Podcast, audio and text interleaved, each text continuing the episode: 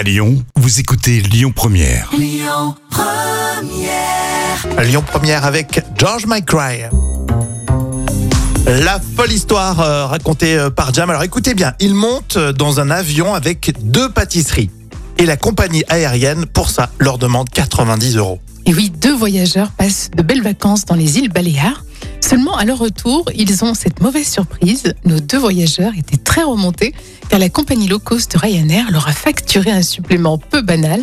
Au moment d'embarquer, une hôtesse de l'air leur dit bien que les deux pâtisseries traditionnelles de Majorque, ce qu'on appelle les ensaimadas, seront facturées 90 euros. Ça donne euh, l'eau à la bouche. Mais pour quelle raison en fait? Bah, parce que Ryanair facture un supplément pour tout ce qui est en plus euh, des bagages à main.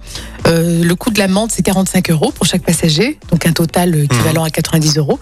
Donc, conséquence, bah, les passagers ont préféré renoncer à leur euh, gâteau plutôt que de s'acquitter de, de- de l'amende.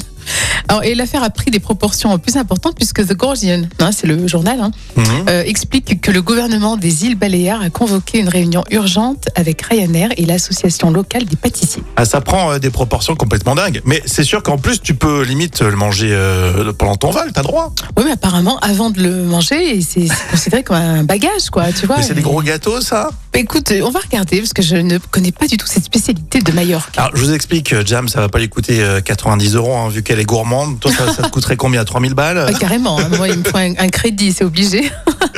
Le vrai ou faux tout à l'heure hein, sur euh, Lyon Première. Et tout de suite, on va écouter euh, Camélia Jordan.